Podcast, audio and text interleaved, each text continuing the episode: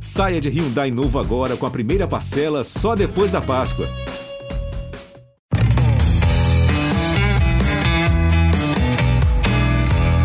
Fala galera, bom dia, boa tarde, boa noite para quem está ouvindo esse podcast. Esse é o Cé na Rede, o podcast do futebol cearense. Eu sou Beatriz Carvalho, repórter do ge ce episódio de número 113 e eu tô aqui com Juscelino Filho, que é apresentador de esportes do Bom Dia Ceará, é também produtor do Globo Esporte, é repórter no ge.globo O homem faz tudo, como a Thais Jorge gosta de falar, e também com o Daniel Rocha, que é comentarista do Sistema Verdes Mares.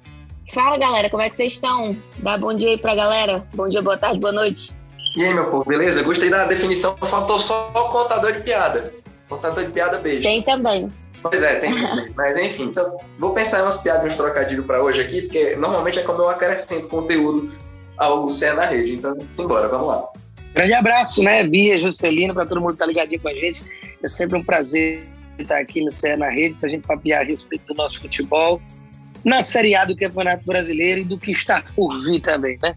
É isso aí. E no meio da semana teve muito jogo, né? Tanto rodada cheia do Brasileirão, teve vitória do Fortaleza. E a gente começa falando de Fortaleza, porque foi quem jogou primeiro, aquela ordem cronológica de jogos. E o Fortaleza, depois da vitória em cima do Grêmio, está agora com 80%, quase 80% de chances de Libertadores de garantir aquela vaga na competição internacional. Tem ali, para ser exata, 78,7% é, de chance, né, de acordo com o Departamento de Matemática da Universidade Federal de Minas Gerais. E aí, galera, dá para cravar já que essa vaga vem nas próximas rodadas, Daniel Rocha? Olha, Bia, é o seguinte, né, a partir do momento de que o Campeonato Brasileiro foi ganhando vaga e ganhando vaga para jogar uma competição internacional, é, não só uma competição internacional, né, mas a Libertadores, que é a principal delas, o que era algo antigamente, num passado nem tão distante, muito irreal para as equipes de menor investimento, passa a ser algo mais palpável. Então, antes mesmo do, do otimismo que se criou com a ótima campanha que desde o início já foi sendo formada pelo Fortaleza, você já passava a ter um sonhozinho ali distante, porque, sei lá, sexto colocado, você já vai para uma pré-Libertadores. Aí normalmente vira um G7. E aí, esse ano, com as conquistas já certas de Libertadores e Sul-Americana por times brasileiros, pelas finais serem entre times brasileiros, você já tem uma garantia de G9.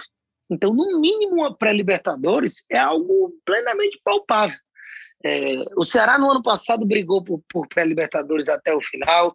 O Fortaleza, há duas temporadas antes de brigar para não cair na temporada passada, ficou é, numa nona colocação, a uma posiçãozinha de jogar uma pré-Libertadores sob o comando do Rogério Ceni. Então é algo real. Então quando você vê uma campanha do Fortaleza como essa, só duas rodadas é, já nessa nesse início de retorno fora do G4, é porque não é uma fase, não é um lampejo, não é um momento.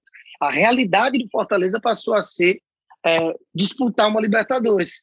Ou seja, o que parecia um sonho se não acontece, eu já considero uma frustração. Se o Fortaleza despenca na tabela a ponto de não ficar nem entre os nove primeiros, perder aí cinco, seis posições até o fim do campeonato, por mais que tenha muito time gigante de tradição ali chegando perto, eu já considero que o torcedor não vai estar feliz, não vai estar satisfeito e nem conformado em ter ficado um campeonato na parte de cima. Então, deve jogar uma Libertadores, eu acho que está dentro até da, da perspectiva do momento, qualquer coisa além disso vai ser frustrante. E uma coisa legal, né, Juscelino, é, é, que o Pikachu falou isso também, né, na, na entrevista dele, que, que até a matéria que você escreveu para o site, que agora eles têm essa meta de estar ali entre... Não era uma coisa absurda de Ceará e Fortaleza, por exemplo, entre outros times, claro. No começo da temporada, todo mundo falava a mesma coisa, né? Não, primeiro objetivo é chegar nos 45 pontos, escapar do rebaixamento, permanecer na Série e aí a gente pensa em outras coisas. Né? Mas eu concordo com o Daniel, já é uma realidade mais palpável a cada rodada, né? Porque se lá no começo do, do campeonato tinha quem olhasse para o Fortaleza e falasse assim, ah, não, é fase, é fase, isso aí vai, vai passar logo. Ah, tá ganhando de Atlético, tá goleando o Inter, tá vencendo todo mundo que, é, que é, vai brigar por, por título, por Libertadores. Não, é fase, já já passa. Pois bem, 26 rodadas depois, o Fortaleza segue no G4, tendo ficado só duas fora. Né? Portanto, essa palavrinha frustração, eu acho que cabe muito bem, que o Daniel usou. Acho que cabe muito bem. O torcedor está com a expectativa maior a cada rodada. É, o time tem feito por onde, oscilou, é normal. Todo mundo vai oscilar no campeonato com 38 rodadas, ainda mais no calendário que se tem. Isso o Fortaleza ainda pensa também em Copa do Brasil, né? Porque está rolando ainda a Copa do Brasil, tem o Atlético, adversário complicado, eu sei. Mas em relação ao Campeonato Brasileiro, o Fortaleza está construindo um roteiro muito bonitinho, muito bem desenhado, é, é para de fato alcançar essa vaga em, em, em Taça Libertadores. E olhe, olhe, viu? Porque esse negócio de G9 aí, menino. A gente estava conversando aqui na, na redação, é, é, acho que ontem, inclusive. É, não sei quem falou que. Ah, porque o Fortaleza já está com 42 pontos, então já está matematicamente na Série A para o ano que vem. Alguém pegou e levantou a mão e falou assim: opa, matematicamente ainda não. E aí a pessoa respondeu de volta: meu amigo, para o Fortaleza correr algum risco de rebaixamento, vai ter que simplesmente não entrar mais em campo, porque não, não tem sentido. Né? Acho que, matematicamente, eu acredito que. Não, não sei. Né? Acho que não, não, não deve estar 100%. Mas, pelo bom senso, Fortaleza já está com meta, mas lá na frente já está olhando para cima da tabela há muito tempo. E esse negócio de Libertadores, não sei se já pode entregar uma vaga para o Fortaleza agora, porque eu, por exemplo, não, não sei se pode entregar nem a taça para o Atlético, avalie e distribuir logo as vagas de Libertadores. Mas o caminho que o Tricolor está tá traçando é, é muito bem feito, muito bem feito. É bacana essa discussão. 42 pontos, ainda tem gente falando de relaxamento, muito bom. Mas, assim, nos últimos jogos a gente viu um, uma pequena oscilação, né? Ficou ali entre derrota, vitória, derrota, vitória, mas se confirmou de novo nesse jogo de, de quarta-feira contra o Grêmio, com o gol do Pikachu, venceu. Venceu em casa, diante da torcida, que foi uma coisa muito boa também, né? Porque fazia muito tempo que o torcedor tricolor não comemorava uma vitória na Arena Castelão, é, junto com o time. E tem outra questão também que eu queria conversar com vocês aqui, até para trazer essa, essa coisa para a galera, que houve mudanças né, importantes ali na, na escalação inicial. O, o Voivoda estava testando um ataque diferente nos últimos jogos, até porque talvez pela demanda, né, por ter muitos jogos durante esse mês de outubro, mas contra o Grêmio ele foi ali no básico e parece que deu certo, né, Daniel Rocha? Pois é, o detalhe é que falando muito da, da, da dupla de atacantes, né, que todo jogo o Voivoda usava uma dupla diferente. E, na minha visão, e a gente comentando diariamente na TV, na rádio, aqui nas participações, era que esse rodízio exagerado, você simplesmente não dá dois, três jogos de sequência para os jogadores, isso dificultava um entrosamento maior, um encaixe maior e que a coisa passasse a fluir. No mais, quando ele tem Tinga, Benevenuto e Tite, são os três que começam lá atrás, Iago Pikachu e Crispim, eles jogam todos os jogos que eles têm condição física e, e sem estar suspenso de entrar em campo. Ederson e Felipe formam a dupla titular de volantes, é, por mais que vira e mexe o Matheus Jussa, é, ganha ali uma oportunidade.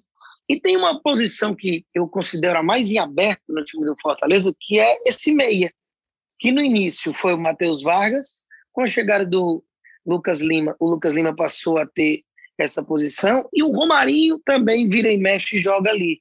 Então, o que o Voivoda fez nesse último jogo foi colocar o Matheus Vargas, que representava ao lado de David Robson, a dupla que também jogou lá na frente, é, e artilheiros do Fortaleza na temporada, representava aquele time do goleiro ao ponto esquerda que jogou nos melhores momentos do campeonato.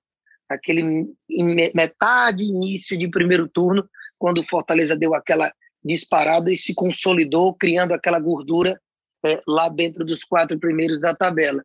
Então, talvez é, a forma é, interessante com que jogou, voltar a vencer dentro de casa, com essa formação, possa ter reafirmado na cabeça do Voivoda que esse aí é o time ideal, porque o Matheus Vargas devia muito com a bola, se, se esperava mais dele de assistência, de gol, de aparecer com a bola, mas sem a bola, taticamente falando, cumpriu um papel muito interessante. E aí você vai e faz uma partidaça, na minha visão, Matheus Vargas foi o melhor em campo do Fortaleza, mostrou quem quer voltar a ser importante e estar tá com frequência no time titular ali com o técnico argentino. Também é, cara, achei. Torcedor, ele... Concordo, concordo com o Daniel. A atuação do Vargas foi muito boa. Né, Bia? O torcedor ele puxa a orelha do Vargas há muito tempo. Né? E até quando voltou aquela assistência que ele deu lá no gol do um dos gols do Atlético, não lembro se o segundo ou o terceiro, do Atlético Goianiense, né? Torcedor pegou no pé, vaiou e tal. Enfim, o rapaz, eu lembro dele, na, na, acho que foi na passagem que ele teve pelo Atlético Goianiense mesmo, vir para Fortaleza. Ele teve bons jogos lá e tal, mas no tricolor mesmo de fato estava devendo. Agora eu fico imaginando é, é, esse negócio de em time que está ganhando não se mexe. Daniel lembrou muito bem, o, o rapaz repetiu o time da melhor época, da melhor fase do, do Fortaleza. Só que assim, não dá para usar o mesmo time no 38 rodadas, né? Não é máquina o jogador. O pessoal tem que, querendo ou não, tem que descansar um pedaço. Né? Tem todo aquele negócio da recuperação e tal. Ainda mais a gente tem falado muito desse mês de outubro, que vai ser um mês caótico no calendário para Ceará e para Fortaleza, né? São oito jogos. Aí é meio de semana, fim de semana, meio de semana, fim de semana o tempo todo. E para quem cobre Mas... Ceará e Fortaleza também, né, Cecília? Exatamente, né, Beatriz? para quem cobre Ceará, para nós aqui. Um, tá nesse aspecto aí é bom, viu, Celine? Porque ou coisa chata é você ficar de, de segunda até sexta-feira falando do jogo que vem no fim de semana porque não tem jogo durante a semana. E aí todo dia as discussões, as mesmas dúvidas, quem joga, será que entra fulano, entra cicrano. Eu prefiro jogo em cima de jogo para a gente estar tá analisando o pré e o pós o tempo todo, que é muito mais interessante. É legal que a gente tem respostas né? rápidas, né? tem respostas rápidas, assim, não deu certo no jogo passado, vai mudar aqui assim, assim, assim, já, já vê no próximo jogo, dois dias depois, o que, que aconteceu. É tipo o jogador que se lasca, né? O jogador que se Não, mas é, eu, eu, concordo com o Daniel, mas assim, a justificativa, né, no caso da, das próprias alterações do rapaz lá e tal, tem todo o planejamento feito pela comissão de... Enfim, o torcedor sabe muito bem disso. Mas é, é, eu acho que naturalmente, quando se volta a usar aquele time lá do início, que estava dando muito certo, acho que era muito natural que o desempenho voltasse a ser melhor. Né? A gente sabe também toda a questão dos treinos e tudo mais, a gente não tem acompanhado os treinos, né, como em temporadas anteriores, a gente não sabe o que, que acontece, quem é que está tendo o melhor desempenho e tudo mais. O Voivoda sabe disso, os técnicos sabem disso melhor do que ninguém, mas é, é assim, para mim é muito óbvio. Se você repete o time que estava indo bem, é natural que ele vá melhor do que um time menos entrosado dentro de jogo, porque entrosamento por entrosamento a gente sabe, né? O filósofo já falou, falou isso várias vezes. Treino é treino. É, o Matheus Vargas, é, ele era tão contestado que assim que, que foi anunciado a chegada do, do Lucas Lima, é, houve logo a questão de que ele vinha para brigar por essa titularidade, que ele seria titular. Enfim, a gente vê outra coisa acontecendo em campo. Mas agora eu queria falar sobre esse próximo jogo da 27ª rodada, que é Fortaleza Chapecoense, fora de casa. Fortaleza já viajou, não deve contar com o Robson, e parece que o Jussa viajou com, junto com o elenco, então já deve estar à disposição de novo, o Jussa que estava no departamento médico. E de lá o Fortaleza já vai para Minas, para BH, para o próximo jogo também. Enfim, mas falando de Fortaleza e Chapecoense, é, Voivoda deve testar novas coisas, deve ir com esse time que a gente considera titular, o que, é que ele deve fazer? Tá uma troca de gentilezas aqui enorme. Olha, vamos lá. O Fortaleza, como a gente já, como a gente até já pincelou aqui é, a respeito de algumas mudanças, o Voivoda ele tem no, na característica dele, e a gente já, no tempo que ele está à frente do Fortaleza, já pode perceber algumas situações, de que ele, apesar de ter aquela base que a gente mencionou há pouco, de manter um time com espinha dorsal e tudo mais, ele vira e mexe, ele está fazendo alterações. Eu não me lembro assim de dois jogos, dois joguinhos, um seguido do outro, que ele usasse o mesmo time. num momento ou outro ele troca ali um volante, ele descansa um dos zagueiros, ele muda a dupla de, de ataque, como a gente também mencionou. Então tá no, no, no DNA ali dele é, algumas alterações, principalmente porque num campeonato tão intenso e de tantas rodadas, você acaba tendo jogador machucado, desgastado, suspenso, e você precisa fazer essas mudanças. Então, assim, para o momento atual, o que vem jogando o Robson não é uma, uma grande perda, digamos assim. Apesar de números gerais, ele ter ótimas participações no brasileiro, ser um dos artilheiros do time na temporada, ele não vem bem nesse recorte mais recente. Talvez o mais abaixo de todos esses testados nessas últimas partidas lá na frente. Outro que está devendo também é o próprio David, os dois que foram titulares nessa última partida. Então, não, eu não acredito que em matéria de desfalque o Voivoda vá, sofrer ou ter grandes dor de cabeça com isso, e ainda mais com esse possível retorno do Jussa, que é um 12 jogador, e vira e mexe está atuando, seja improvisado na zaga quando alguém não pode entrar, ou então ali na volância mesmo, onde é a dele. É, Fortaleza, com a vitória com o Grêmio, ele tirou um peso grande, né? porque iria pressionado, iria naquela história de, poxa, não está ganhando dentro de casa, o torcedor ainda não viu vitória, tropeçou contra um time que está lá na penúltima colocação. Então, quando você vence, mesmo por esse placar magrinho desse 1x0, você tira esse peso e vai levinho, levinho. Para Chapecó, por exemplo, encarar o time da Chapecoense, vai como franco favorito. Apesar da Chape vender caro suas derrotas, ela perde. Ela vende caro, mas vende. Então, realmente é aquele time que você não pode se dar o luxo de tropeçar. Então, é um jogo para fazer três pontos, mas quando você vende uma vitória como essa, você já vai mais leve. Então, acho que muda é, o astral e, e, o peso na hora de entrar em campo para encarar um adversário pressionado como é a Chape. Bia, o próximo adversário depois da Chape é o Atlético Mineiro? Tu tá com o calendário aberto? Eu tô só um instante, né? Porque eu tenho sempre que olhar a minha pesca. O é, próximo Daniel, adversário é, é o Atlético Paranaense, eu... na verdade, mas é em casa. Então, ah, tá, então volta para cá, não, não vai direto para Minas. Foi, foi um, um, grande equívoco.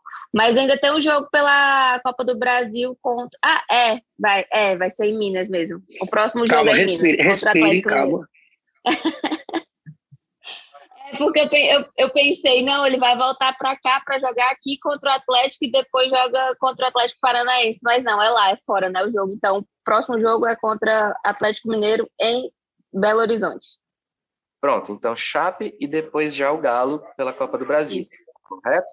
Pronto. Isso. Irmãos, é, é, eu imagino que a cabeça do torcedor deve estar assim. Putz, a gente vai pegar a Chapecoense, é lanterna, a gente não pode perder esse jogo de maneira nenhuma. Vamos botar o que a gente tem de melhor em campo. Mas opa, peraí. Próximo jogo já é Copa do Brasil, semifinal contra o líder da Série A. Minha Nossa Senhora, o que, que vai passar pela cabeça do Voivoda? vai poupar a galera para deixar para a Copa do Brasil, ou então vai fazer aquele mistão, sei lá, entre um time base e algumas, algumas alterações, vai correr o risco de colocar gente importante para jogar contra o Atlético Mineiro depois e, sei lá, correr o risco de lesão. Enfim, são riscos que o futebol traz. Mas é, é, eu me questiono muito isso, sabe? E, quando o Daniel fala que a Chape vende cara as derrotas, mas perde, que bom. Que bom que a gente tem isso em mãos pro, para o jogo contra o Fortaleza, né? Porque o, o ruim de, de, de, jogar contra a Chapecoense é, escalar a zaga que vai encarar a Chapecoense, que normalmente ela faz gol. Isso é horrível. Ainda mais jogando em casa. E aí, assim, o que o Fortaleza não pode, de fato, é, é deixar escapar qualquer tipo de, de, de, pontuação, assim, lá fora. Acho que até empate seria ruim, cara. Porque contra a Chape, me perdoe. É, contra a Chapecoense. Foi mal, galera aí de, de Santa Catarina. Dani, um abraço. Mas é para passar o carro. É um time que está brigando por Libertadores lá em cima contra o Lanterna, que virtualmente já está na Série B. No final do ano a gente tem que fazer um, um remember, um, um compilar de todas as vezes, todas as rodadas de Celino dizendo que Ceará e Fortaleza tem que vencer no Brasil. Mas eu digo isso toda rodada. Vai ser muito especial. Exatamente, vai ser toda assim, só tua voz dizendo rodada após rodada. Mas enfim, mas é, durante a informação do Lucas Catribe, ele comentou ontem, né, durante o embarque do Fortaleza, que a diretoria vai fretar um, um, um avião para fazer essa, essa mudança, né? Essa viagem, esse, esse, esse percurso para até para poupar os jogadores, né, de ficarem fazendo viagens longas, enfim, uma, uma maior comobi, co, como é que fala? Um maior conforto para os jogadores. Comodidade. Enfim, Exatamente, essa é a palavra que eu estava procurando. Mas a gente já falou de Fortaleza, né? Juscelino acha que pode talvez ir um time misto, mas que tem que vencer a Chapecoense. Daniel também disse que, que a Chapecoense vende caro, mas que deve vencer também. Fortaleza chega como favorito e a gente vai ver tudo sobre esse jogo no sábado, dia 16, às 19 horas, lá no ge.globo.ce, tempo real, vídeos, análise, tudo para vocês bonitinho. E agora a gente muda de assunto e fala de Ceará. O Ceará que empatou com São Paulo fora de casa, ainda continua sem vencer fora de casa, é uma marca bem complicada, né? Porque é o único time da Série A ainda que não venceu como visitante. E Thiago Nunes completou um mês aí desde a estreia, que a estreia foi no domingo, dia 12 de setembro, contra o Grêmio, às 11 horas da manhã, lá na Arena do Grêmio, que foi a derrota por 2 a 0. Depois enfrentou o Santos, empatou no 0 a 0. Vou, vou relembrar aqui todos os resultados. Enfrentou a Chapecoense, venceu por 1 a 0. E depois teve o jogo adiado com Bahia por conta do público, questão de público. Empatou em 0 a 0 com o Inter, perdeu por 3 a 1 para o Atlético Mineiro e agora é, empatou em 1 a 1 com o São Paulo. E aí eu te pergunto, Daniel, era o que esperava com a chegada do Thiago Nunes? Ele está trazendo uma evolução para o Ceará? Como é que tu, como é que você analisa esse um mês de Thiago Nunes no Ceará? Tem sido uma montanha-russa de sensações, né? Porque o time do Ceará na, na estreia não existiu contra o Grêmio. Lembrou muito o jogo anterior que tinha sido a demissão do Guto Ferreira, que foi contra o América Mineiro. Assim, você não passa do meio de campo e não dá um chute para o gol. Contra o Santos você empata, mas também sem visitar o campo de ataque e, e com a sorte, digamos assim, do Marinho ter mandado um pênalti na lua. Aí vem a primeira vitória, que a gente se queixa da, do caminhão de gols perdidos que foi contra a Chapecoense, mas em terra de cego, né? Quem tem olho é rei, aí foi lá e ganhou por 1x0 que gol de pênalti, tá, tá valendo demais. Aí vem um jogo contra o Inter, você consegue então dar uma sequência a essa evolução. Pressiona, pressiona, pressiona um adversário que está na parte de cima da tabela, mas aí volta a pecar na quantidade de gols perdidos. Aí fica mais uma vez na frustração de um 0 a 0 Mas aí dá para você ficar na cabeça, poxa, pelo menos está produzindo. O time está atacando, tá, a gente tem condições de sonhar com algo melhor. E aí vem é, a derrota para o Atlético Mineiro, que é natural, mas mais uma vez você não produz ofensivamente falando. E aí contra o São Paulo vem o tal do jogo de seis pontos que você fica imaginando. Bom, se jogar com o que jogou contra a Chape e Inter, pode ser que vença. Se for mais do mesmo, fica difícil. Depende do adversário, se vai ter qualidade para fazer gol em você. Eu acho que o empate acabou sendo justo pelo que as equipes produziram, cada qual dentro da sua característica. O São Paulo mais com a bola, teve mais intensidade, duas bolas na trave, pressionou. Mas o Ceará teve pelo menos três, quatro chances claríssimas também de ter tanto matado o jogo 2 a 0 quando já vencia, como ter feito 2 a 1 depois que tomou o empate. E o próprio gol sofrido foi uma falha ali, tanto do Richard como do Luiz Otávio, que estava frio ainda, havia acabado de entrar no intervalo no lugar do Messias. Então, achei um jogo ok e que dá para a gente ver evolução sob o comando do Thiago Nunes. Ainda muito aquém do que se espera, do que se tinha de expectativa no quarto ano de Série A. Mas toda mudança de técnico é complicada, normalmente ela ocorre justamente quando as coisas não estão funcionando muito bem, não dá mais para trazer ninguém, o material humano, infelizmente, é precário, é, é difícil cobrar tendo certos jogadores que atuar no time do Ceará. Então, para o que tem, eu acho que dá, seguindo essa evolução que vem tendo com o Thiago Nunes, de se ter uma perspectiva mais tranquila, de não ficar tão apavorado com relação ao rebaixamento. E aí acaba, consequentemente, fisgando uma vaguinha de Sul-Americana, porque vai para quase todo mundo, né? Que escapa, só um time que fica em 16 que nem cai nem vai para a Sula. Então, acho que dá para pensar nessa Sul-Americana com o pé no chão, tentando evoluir todo o jogo, aprimorar essa eficiência lá na frente, que com urgência, mas pensar em algo mais do que isso eu acho irreal para o Ceará. É, uma coisa que o Thiago Nunes chegou tendo que fazer, né, como obrigação também, é recuperar alguns jogadores, como o Ione, como o Jael, o Mendonça, o próprio, o próprio Vina também, acredito. É, e a gente viu nesse último jogo, no empate com o São Paulo, ele colocando o Mendonça ali no ataque, o Ione voltou a ser escalado também, Jael também já jogou em outros jogos. E quanto a isso, né, a gente também viu uma evolução nesse, nessa parte, para além dos resultados, para além da, da mudança em campo do time, também nessa questão do trabalho com jogadores? O que, que vocês acham? Cara, querendo ou não, isso é trabalho do técnico, né? Do, do de qualquer técnico. O Guto Ferreira fez muito isso, né? Ele recuperou alguns jogadores, a gente falava muito isso quando o, o, Gutão da Massa estava comandando o Ceará é, é missão do Thiago, mas assim, ele vai ter que gradualmente ir conhecendo o elenco. Ele está há um mês. É, normalmente, período de teste né, em empresa são três meses. Em três meses, daqui a dois, já terminou a empresa dos, dos técnicos do Brasil. É, deve é, ser três não, dias. Mas... É, então, mas é porque assim, querendo ou não, com esse negócio agora da nova lei, né, de só poder demitir uma vez e tal, esse negócio do comum acordo, enfim, é, dá muito pano para manga. Mas eu acho que é natural, cara. O Thiago Nunes ele vai experimentar. Ele vai experimentar, ele tem que ver. Uma coisa é o treino, outra coisa é o jogo, né? A gente já acabou de falar isso. É, ele vai fazer essas experimentações, sim, até porque eu fico me questionando, cara. A gente lembra do Mendonça jogando muita bola. E aí, do nada, do nada, o rapaz deixou de jogar.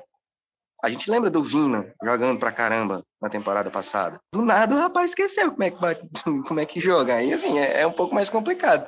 Mas é, eu acho que é um processo. É um processo. E, e esse, esse jeito hoje do, do Campeonato Brasileiro de, de Libertadores CG9, de Sul-Americana CG15, e só o 16, coitado, ficar chupando o dedo e no, no fim das contas não conseguir nada, né? eu acho que isso é, é excelente para o Ceará. Eu tô com o Daniel, eu acho que não, pensar um pouco acima ali talvez seja um pouco mais complicado do jeito que o time tem se apresentado em campo, do jeito que está jogando e tal. Mas uma vaga em competição internacional, meu amigo já botou uma mão, falta só botar outra e pegar botar no bolso, assim, porque a não ser que dê um azar muito grande de acontecer alguma coisa muito errada e, sei lá, ficar em 16. Eu confesso que é... não, não acredito em um rebaixamento para Ceará, não, sabe? Eu acho que tem times se você for nivelar por baixo, então vai ter times bem piores. Mas é, é, é eu acho que tem um, essas 12 rodadas aí pela frente, dá para dá para mostrar a evolução sim e já começar a construir preparar terreno para a temporada seguinte. E, e tem isso, né, que o Juscelino falou, esses times que estão abaixo do Ceará não mostraram reação também, não estão se ajudando, então para o vovô tá dando para levar. Eu tenho uma amiga que fala que ela é o 16 time do Brasileirão, que é o que, que não ganha nada, não comemora nada. Todo mundo festejando alguma coisa ou, ou lamentando alguma coisa e ele só ali de boas. Mas, enfim, continuando, o Ceará Coitado enfrenta o Bragantino. enfrenta o, já fica aí para quem quiser também falar da situação própria, usar esse termo também, 16 time. Mas o Ceará enfrenta o Bragantino no domingo, dia 17, às 6 e 15 no Castelão. É, a, a, campanha de visitante não é tão boa, mas a de mandante vai muito bem, né? Tanto que, que garantiu aí esses pontinhos bons para o Ceará, boa parte dos pontos. E o, o Thiago fez muitas mudanças para esse último jogo contra o São Paulo. A gente viu que o Marlon voltou depois de cumprir suspensão, teve aquela mudança no ataque que eu falei, do Mendonça, é, mudou ali no meio-campo também. Fabinho foi um, uma novidade, digamos assim, e acabou marcando. O que, que a gente pode esperar para esse jogo contra o, Bragantino, Daniel? Não, peraí, peraí, peraí, peraí, peraí, rapidão. Marcou um gol? Marcou um gol? Não, Bia, calma. o que o Fabinho Golaço. Fez... Desculpa, um golaço. É, e outra, eu, eu até... quero até perguntar, antes do, da opinião do Daniel, eu queria saber, Daniel, nos racha do, do esporte lá, da empresa, quem é que faz um gol daquele igual o Fabinho? Acho que sou eu. De esquerda, ainda mais. foi na, foi na, canhota, foi na canhota que eu gosto. Agora, eu quero agora ter é a autoestima do Daniel Rocha. A autoestima do Não é Daniel to- Rocha, eu quero ter. Não é todo dia, não, que dá para acertar um gol daquele, mesmo com a perna boa, que no caso é a minha esquerda, mas o Fabinho, que é destro, acertar de canhota um chute daquele ali, ele normalmente não acerta nem de direito, né? Fabinho, agora eu não sei quantos gols ele tem nesses três anos de Ceará aí, mas certamente não passa de três. E aí você faz o golaço daquele ali, então realmente foi um gol importante para um jogador que estava precisando recuperar a confiança, né? porque não é, não vinha sendo tão aproveitado, nem com o Guto e nem, com o Thiago, sofrendo muito com lesão também. Mas esse jogo contra o, o Bragantino vai ser muito duro, porque é um time que deu uma osciladinha, ficou ali é, meio que por baixo em algum momento, sem conseguir engrenar de novo ali dentro do G4, caindo posições ali em cima, mas que parece estar retomando aquele futebol interessante que o coloca como finalista da Sul-Americana e voltando também a se recuperar e a ameaçar até a vaga do Fortaleza ali, é, disputando posição na parte de cima da tabela. Vai precisar ser um, mais um jogo de evolução. Se fizer o que vinha fazendo, talvez não seja o suficiente.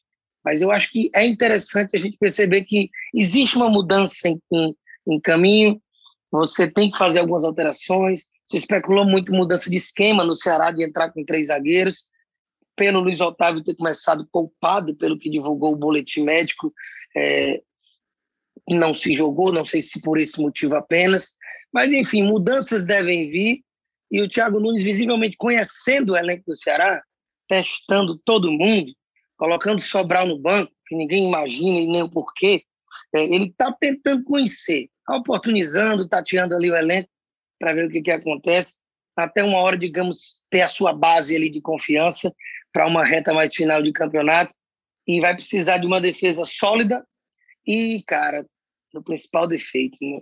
qualidade para botar a bola para dentro. Se as chances normalmente já não são muitas, você perder gol, como por exemplo o nosso grande Clebão tem perdido, é, é difícil, é doído. Tem que botar essa bola para dentro nesse jogo porque tende a ser um jogo sem grandes oportunidades. Eu Juscelino... imagino ditado, Bia, né, que a melhor defesa é o ataque. O Ceará tem uma defesa muito boa, um ataque ruim. E só para tirar dúvida, Daniel, tu acertou, tu cravou. O Fabinho tem três gols pelo Ceará. Um em 2019, um em 2020 e um em 2021. Ou seja, já foi a cota. Um por ano. E foi o golaço, mereceu a, a menção. Obrigado por lembrar, Juscelino. Um grande gol. Eu, eu fiquei assim, fiquei pensando, nossa, que gol. Mas, Just, dá para dar a dica do Cartola para essa rodada? Você quer arriscar aí? Rapaz, é, escale alguém do meio para frente do Fortaleza. Do meio para frente, pode botar ali Crispim. Tem vários jogadores ali do meio para frente. É. Do, do Ceará eu não arriscaria, não. não eu confesso. Eu, eu tenho que escalar um jogador do, do Ceará e o outro do Fortaleza no time da redação. Ainda não sei qual vai ser o do vovô. Mas do Fortaleza pode estar qualquer um ali do meio para frente. A possibilidade de gol é alta. Pikachu, Crispim, Ederson no meio também, enfim. À vontade. É isso. Daniel, tem alguma dica? Quer, fa quer falar alguma coisa? Acho que é por aí também. Isso? É por aí também. No Ceará é mais complicado porque você vai pegar um time forte, né? em que normalmente faz gols, tem uma defesa muito sólida também, então fica mais complicado. Mas o Fortaleza é aquela coisa.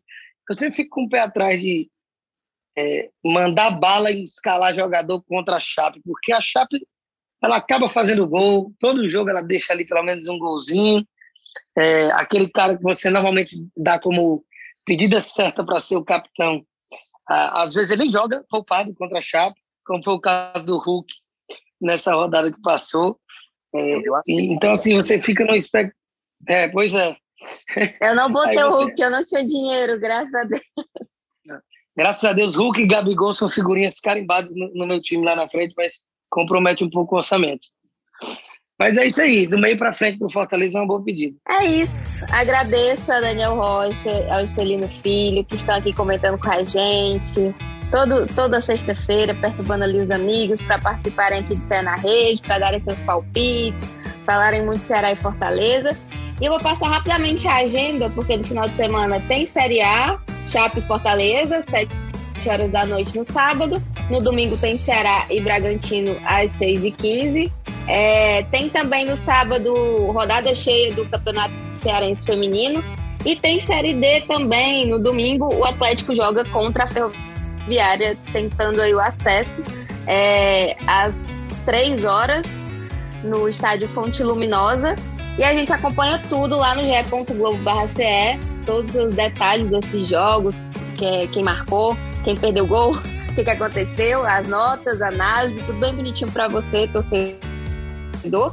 E é isso, galera. Querem mandar um abraço, um beijo para a família, dizer que adoro estar aqui.